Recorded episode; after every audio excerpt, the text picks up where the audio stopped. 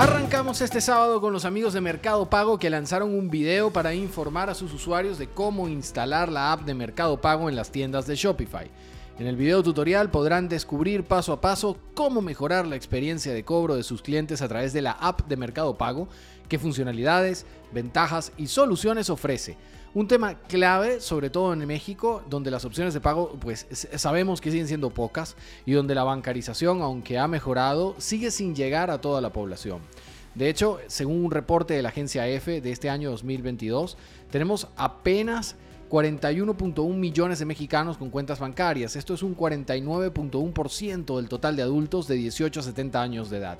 El estudio lo realizó el Instituto Nacional de Estadística y Geografía, el INEGI, y también advirtió de una mayor brecha de género. Así que ante este problema que sigue patente en México, pues tenemos una excelente opción con Mercado Pago para nuestras tiendas Shopify.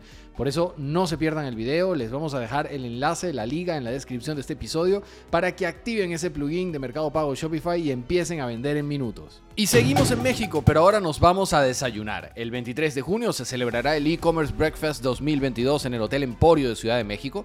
Marquen esa fecha en su calendario. De 9 de la mañana a 11 y 30 de la mañana tendrán la oportunidad de poder asistir presencialmente a una nueva edición de este desayuno de networking.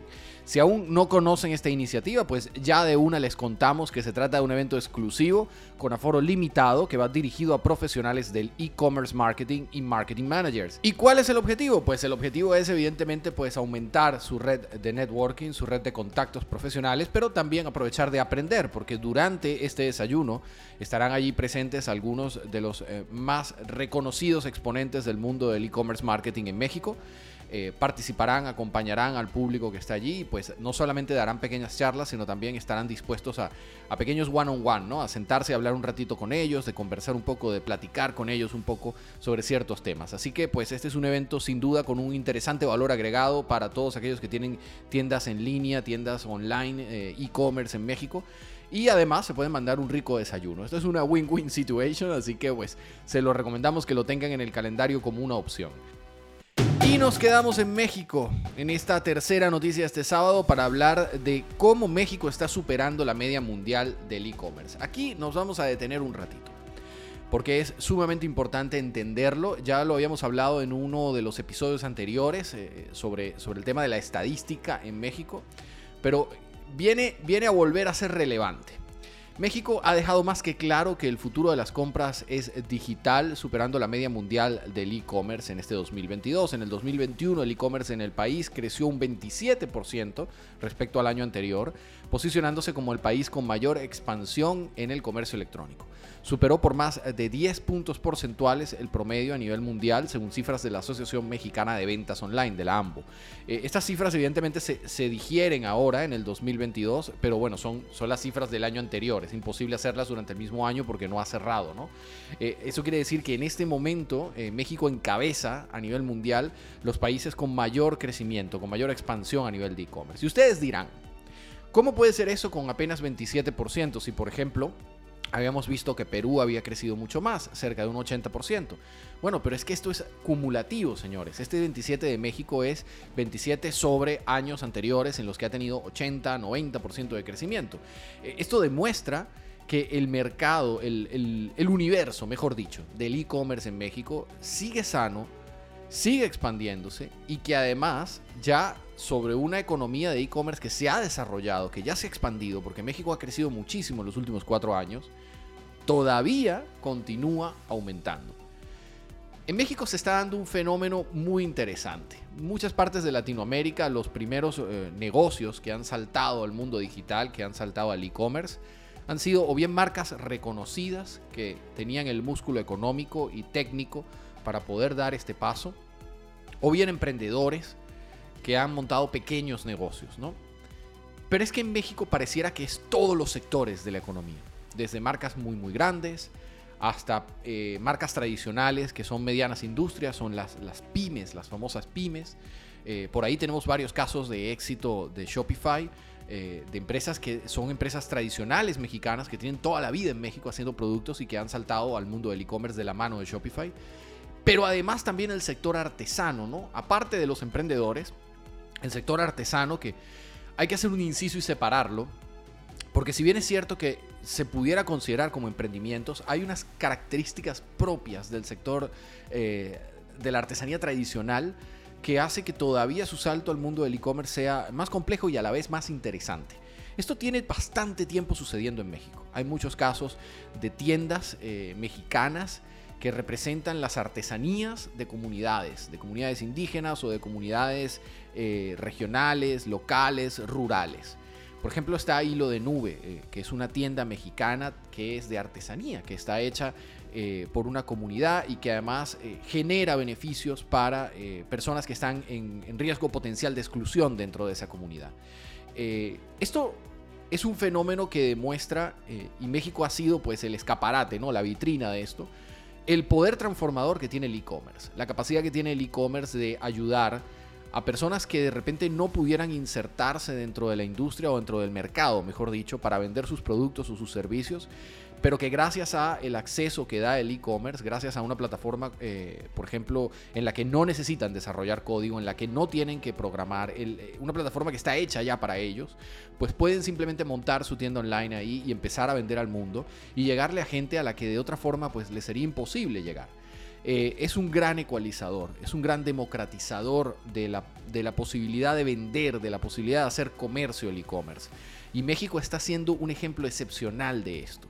Pero más allá todavía de, lo que hablamos, de este, de este valor de dinamizar la economía, de darle acceso a, una fuente de ingresos a comunidades artesanales, a comunidades indígenas o a comunidades en riesgo de exclusión, el e-commerce en México también se está convirtiendo en una de las herramientas principales para cross-border, para, para comprar a través para comprar en el exterior, para comercio internacional, ¿no? Para vender desde México al extranjero productos eh, mexicanos, orgullosamente mexicanos, pero también para traerse a México productos de otros países. En el primer trimestre de 2022, esto lo refleja eBay en uno de sus reportajes, de sus estadísticas, de sus presentaciones estadísticas, donde habla de que los principales países desde los cuales los mexicanos compraron más productos son Estados Unidos, China, Japón, Alemania y Reino Unido. Por otra parte, los principales países a los cuales los mexicanos vendieron sus productos son Estados Unidos, Alemania, Canadá, Australia y Reino Unido. Y si bien es cierto que esta estadística es una estadística de eBay, también es verdad que eh, la muestra eh, no, no, varía, es decir, eh, aunque cambiemos el universo y nos salgamos de las ventas por eBay a todas las ventas generales del e-commerce, se mantiene bastante igual, por lo menos por lo que hemos podido revisar por cifras estadista y de varios medios de comunicación mexicanos, así como también de la AMBO. Los principales países a los que suele vender México es Estados Unidos y el principal país al que le suele comprar México también es Estados Unidos. Interesante es el caso de Alemania, de Canadá, de Australia y de Reino Unido como países de venta. ¿no? México está logrando colocar sus productos en mucho de lo que es eh, el mundo occidental europeo, ¿no? Eh, que es un fenómeno muy interesante porque no todos los países de Latinoamérica están pudiendo hacer esto y esto habla muy bien, habla volúmenes de, la calidad del producto mexicano. Eh, no es fácil vender en Alemania, no es fácil vender en, en el Reino Unido, no es fácil vender en Canadá y en Australia porque hay pues un nivel natural de calidad que se espera de los productos que suele ser superior al que generalmente pues se produce en Asia o en Latinoamérica. Independientemente de que sí se vende mucho producto de Asia, pero ese producto pues eh, ya sabemos cómo es, ¿no? Es un producto que se hace para rellenar, para completar, para solucionar problemas particulares. Y de hecho en Europa y, en, Estados Unidos, en Canadá, eh, y en Australia, ese producto de Asia, pues se sabe en qué condiciones llega y para qué se busca. Ese no es el caso del producto mexicano. El producto mexicano está compitiendo como producto premium en muchos sitios, tanto por las artesanías como por la materia, los productos eh, semiprocesados, esas materias primas que no están completamente transformadas, pero que ya han pasado por un pequeño proceso, y los productos alimenticios. Eh, eh, inclusive los textiles también han tenido muy buena acogida en el resto del mundo. Felicidades de nuevo para México, esto es una muy buena noticia y nos encantaría seguir viendo que siga creciendo el e-commerce mexicano y que a su vez pues siga empujando a la industria eh, a mejorar, a aumentar sus niveles de calidad y a competir globalmente, porque esa es otra de las grandes ventajas del e-commerce, que te coloca en un escenario en el que puedes competir contra todos y pues de una forma u otra o corres o te subes, eh, no te queda más camino que o correr o subirte al carro eh, para poder alcanzar a los demás. Es decir, cuando ya estás en ese escenario de competición global, pues te toca mejorar la calidad de tu producto e intentar hacer que ese producto pues eh, pueda vencer a otros que tienen quizás niveles de calidad superiores o que tienen niveles de calidad a veces inclusive diferentes. Te mejora mucho el poder competir a nivel mundial porque te permite compararte y saber en qué estado estás. También pues eh, hay que decir que independientemente de que se ha discutido y se ha comentado mucho en los últimos meses que el e-commerce se está desinflando, Pareciera que la realidad es que si comparamos el crecimiento y las ventas del e-commerce en México o para este caso en cualquier país del mundo con el crecimiento y las ventas durante el pico del COVID, pues eh, sí es cierto que vemos un descenso significativo, pero esto es normal y predecible. Además es positivo. Sí, así como lo escuchan, esto es algo muy positivo. Era normal y era predecible eh, este descenso porque es que al volver al mundo físico, pues una vez se terminaran las cuarentenas, iba a bajar el furor por crear tiendas online.